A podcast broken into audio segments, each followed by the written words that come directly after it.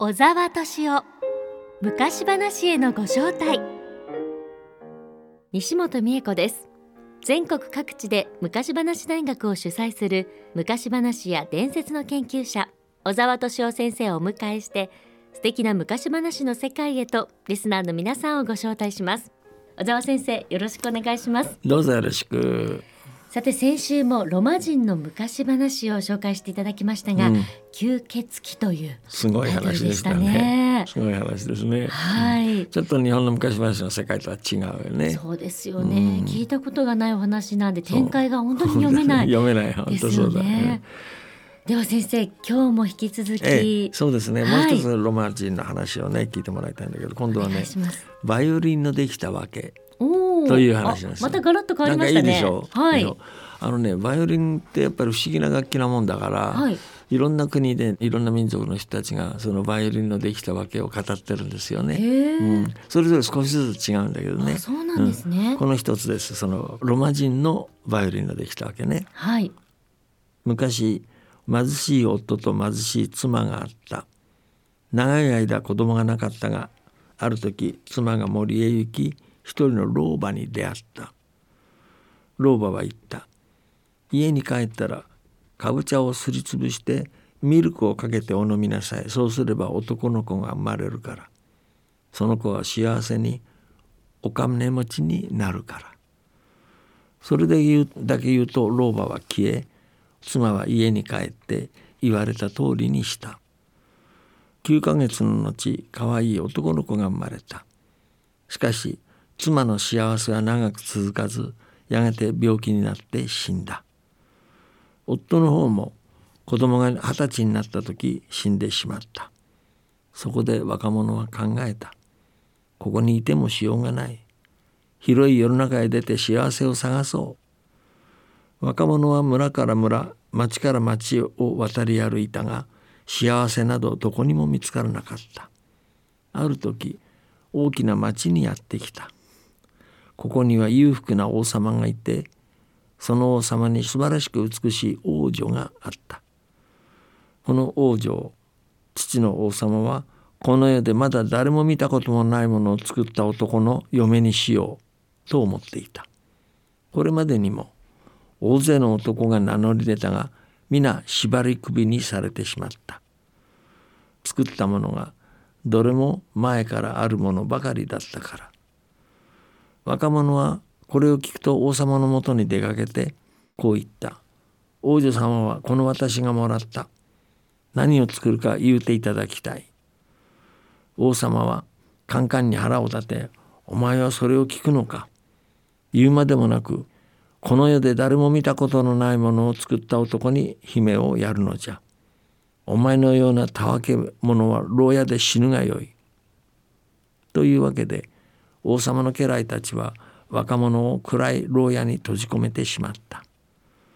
牢屋の戸が閉まると途端に中が高々と明るくなり妖精の女王マトゥーヤが現れた。悲しむことはない望みはまだある。さあここに小さな箱と一本の棒がある。私の髪の毛を抜き取ってその箱とその棒にピンと張ってごらん。若者は妖精の女王マトゥーヤの言う通りにした。それを待ってマトゥーヤが言った。ではその棒を箱に貼った髪の毛をこすってごらん。若者がこするとマトゥーヤはこの箱はバイオリンというものでお前次第で人の心を楽しくも悲しくもすることができるのだよ。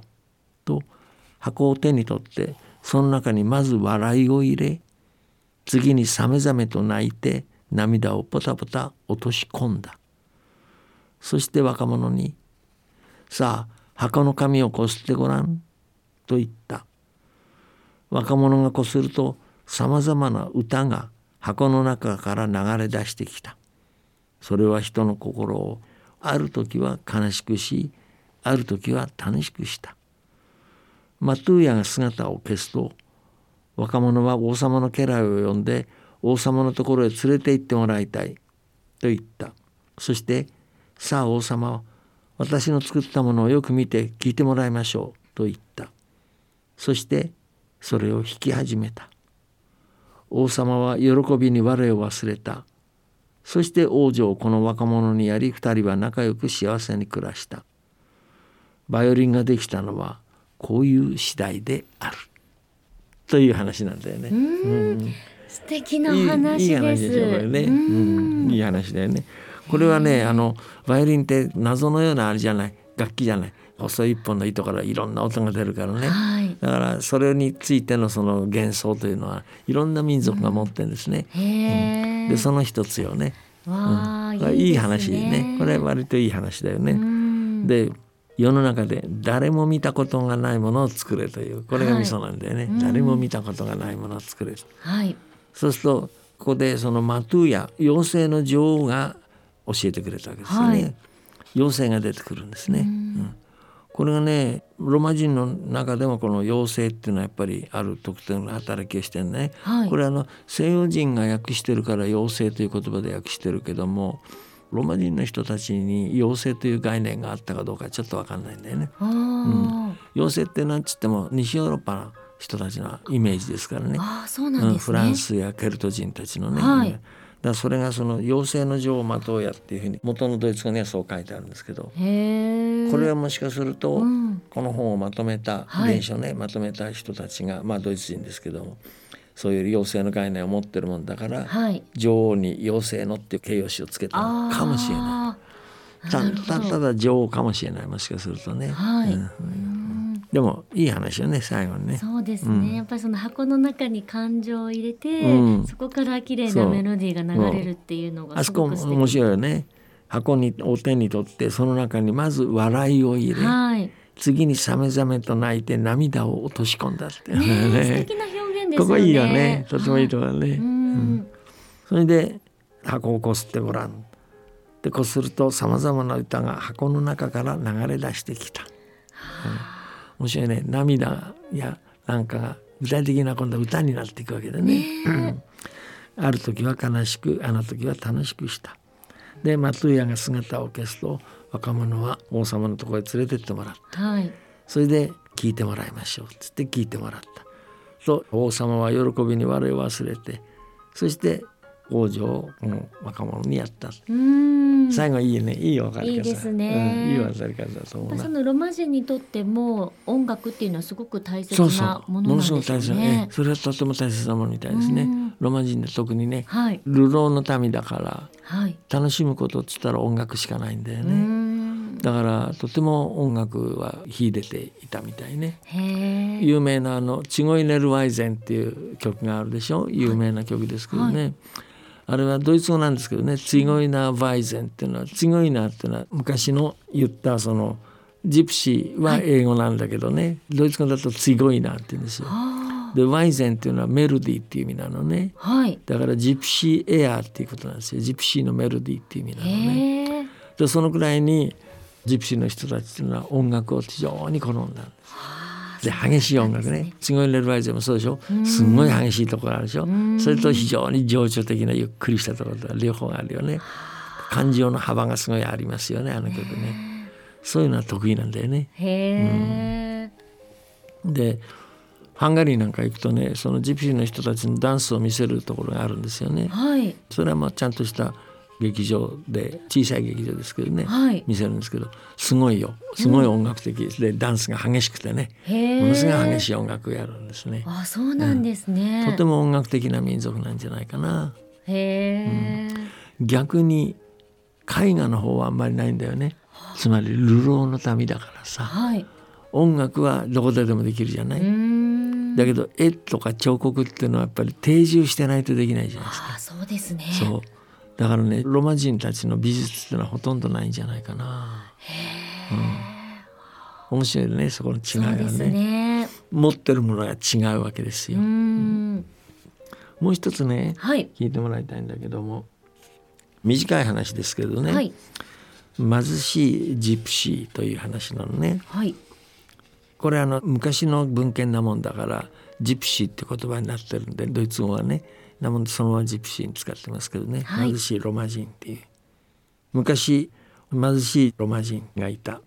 毎週一回金持ちのところへ物買いに出かけていったがある時ある御家さんの家へ行ってパンをくださいと言った。すると御家さんが言ったパンは焼いてないよ。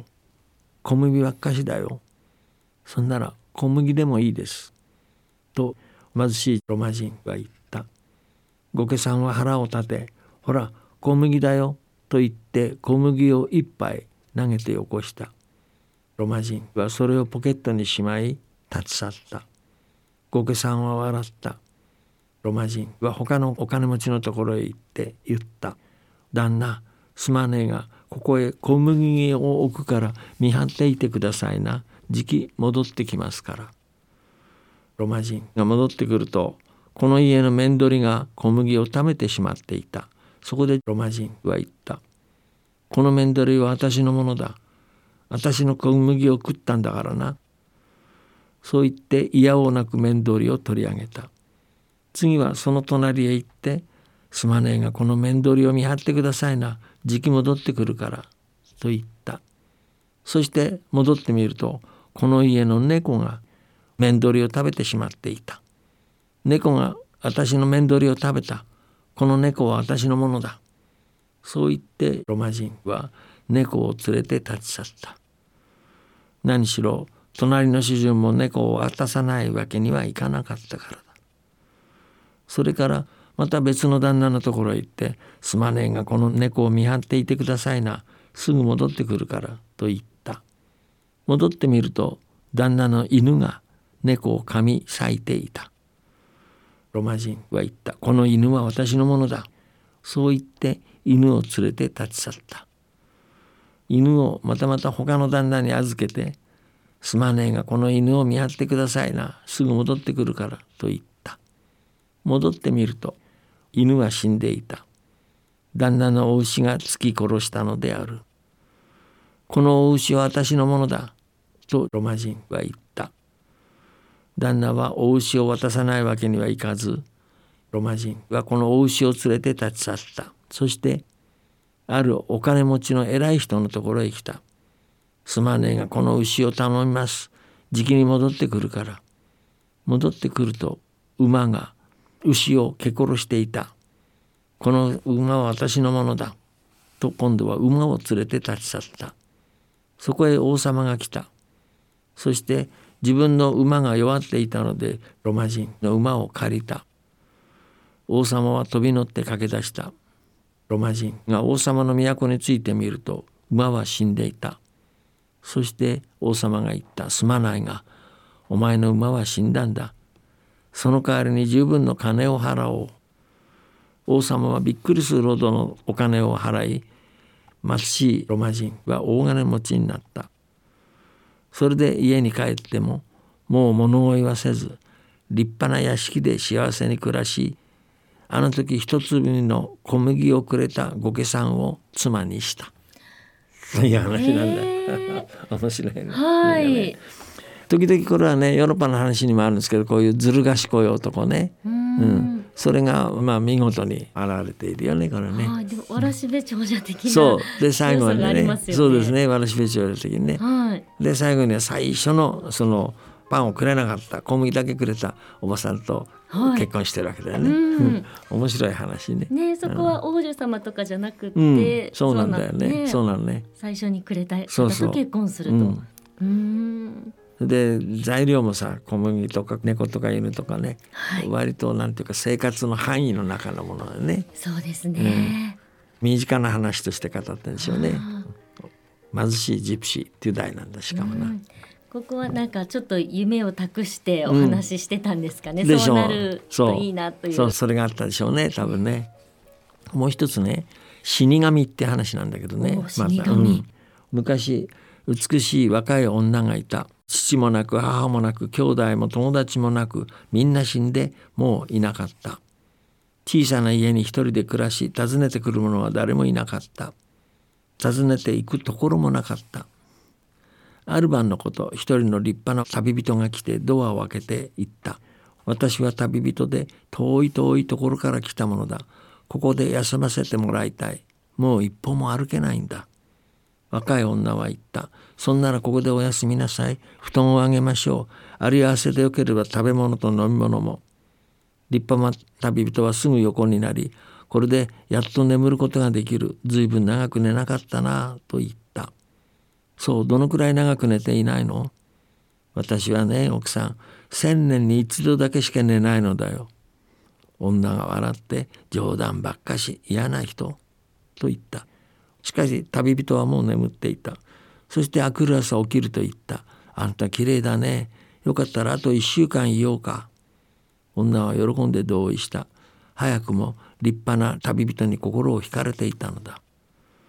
ある時二人が寝ていると女が急に男を起こしていった「ねえあんた私嫌な夢を見たよ。あんたが冷たく真っ青になってきれいな馬車で一緒に走っていた。大きな角笛を吹くと死人が続々やってきてあんたについてきた。あんたが死人の王様できれいな羅車のマントを着ていたから。すると立派な旅人は「それは悪い夢だ」と言って起き上がり「愛する人よ私は行かなければならない」この世で人が死ななくなってすでに親しい行かなければならぬ。話してくれ。女は泣いた。行かないでおくれよ。もう少しいておくれ。旅の男が行かねばならぬ神がお前をお守りくださるようにと手を差し伸べると女をなおもすすり上げて「あんたは誰なの？教えて」と言ったそれを知った者は死ぬ聞いても無駄なことお前に教えるわけにはいかない女はわーわー泣き出した。大丈夫だよ。私は平気だよ。教えておくれ。あんたは誰なの？すると旅の男が言った。そうか。それならついてくるがよい。私は死神だ。若い女はあっと驚き、そして死んでしまった。という話。なんか不思議な話やね。そうですね。またちょっともやっとしたような気持ちになってしまいますけど。うんとってもこう、なんていうか全体としてね、やっぱりロマ人の話っていうのはペシミスティックっていうか割とこう悲観的な話が多いね、はい、こういう悲観で死と結びついてるような話がどうも多いような気がしますね。いやそうですね、さっきのまあバイオリンの話なんかはね、はい、割と良かったけどあれはほとんど例外の方でこういうね死神とかねそういうものが出てくる話が多いんですよ。やっぱりそれはじゃないかな。彼らの民族としての運命と深く結びついてるんじゃないかね。あそういうのがやっぱり昔話にも現れてるんですね。うん、だってこれ定住する場所なわけでしょ。はい。僕の見るだけじゃなくて本当に馬車でいつも移動してるわけだよね。はい。でどこにも故郷はないわけよ。うん。とすればねやっぱり悲観的な世界観を持つんじゃないのかな。うん、本当にそれが伝わってきました。ね、そういう話よね。はい。うん今日はロマ人の昔話を3つ聞いていただきましたが、うん、それぞれまた全然タイプの違うお話でしたね。そうですね。タイプと違うね。うん、はい、で全体的にやっぱりちょっとこう悲観的なというかな、うん、死に近い世界を語ってるような感じがあるね。そうでしたね、うん、なんかでも心に残るというか印象的な印象的な話でした。本当そう印象的な話ですね。はい、うん、では先生来週のテーマを教えてください。うん、来週ねもう一回ロマ人の話を聞いてもらいたいんですよね。はい。うんもうちょっといろんな話があるもんだからね。やっぱりまだまだあるんですね。あるんですよ。少しずつ色合いが違った話がね。はい、楽しみにしています。はい、小沢先生、ありがとうございました。はい、どうもありがとう。